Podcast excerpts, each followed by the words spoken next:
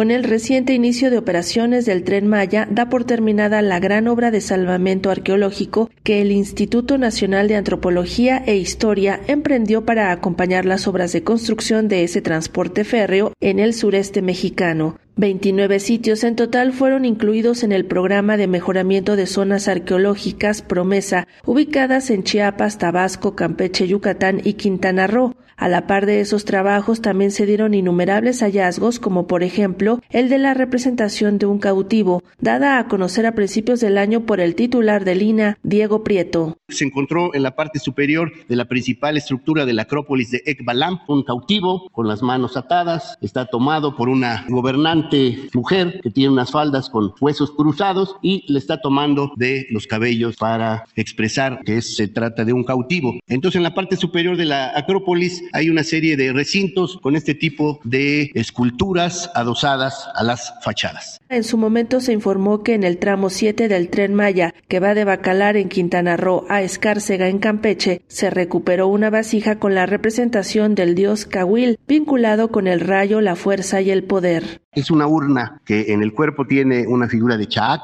el equivalente a Tlaloc, dios del agua, y en la tapa tiene una cabecita del dios Cahuil, es una deidad vinculada al rayo, a la fuerza, al poder. Es muy importante, aunque es una cabecita pequeña, porque hay muy pocas representaciones de bulto del dios Cahuil. Hasta ahora solo conocemos tres que aparecieron en Tikal, Guatemala. Y esta es la primera que aparece en territorio mexicano. El dios Cahuil sí aparece representado en pinturas, aparece representado en hachas votivas, relieves, aparece, por ejemplo, en el Códice Dresden y en el Códice Maya de México, antes Grolier, pero no es frecuente que aparezca como una figura en tres dimensiones. También como parte del promesa y los trabajos de salvamento arqueológico, se encontró en la zona de El Tigre en Campeche la osamenta de un joven ataviado con un anillo de jade, posiblemente un miembro prominente de la antigua sociedad maya. En la zona El Tigre, en el estado de Campeche, se dio un hallazgo de una ofrenda funeraria consistente en dos vasijas, en una de ellas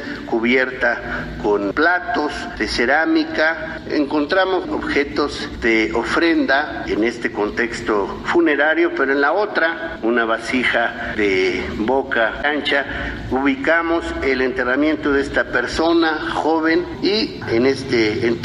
se le colocó como ofrenda un anillo de piedra verde, un anillo de jade, un elemento muy destacado que habla de la importancia de este personaje. Otro hallazgo importante de un entierro humano fue el reportado durante la construcción del Hotel Tren Maya en Palenque construyendo el Hotel Tren Maya en Palenque, cerca de la zona arqueológica, se encontró en el salvamento que acompaña esta obra este interesante entierro, una tumba que contiene los restos de un individuo acompañado de tres vasijas cerámicas a manera de ofrenda. La excavación hecha en el montículo principal del sitio arqueológico, ubicado a un lado del hotel, señala que el edificio fue construido ex profeso para contener la tumba de un personaje, lo cual, debido a la forma y dedicación de la construcción, indica que fue una persona importante para la comunidad que se asentó en el sitio, en la periferia y a dos kilómetros de la zona nuclear. Además, hace unos días, poco antes de que el tren Maya emprendiera la marcha inaugural, se dio a conocer el descubrimiento de una cueva con depósitos mortuorios al interior del recinto amurallado de Tulum en Quintana Roo, lo cual da cuenta de la riqueza de hallazgos que se han presentado durante la construcción de esa vía férrea y de la cual surgirán innumerables investigaciones en el futuro. Para Radio Educación, Sandra Karina Hernández.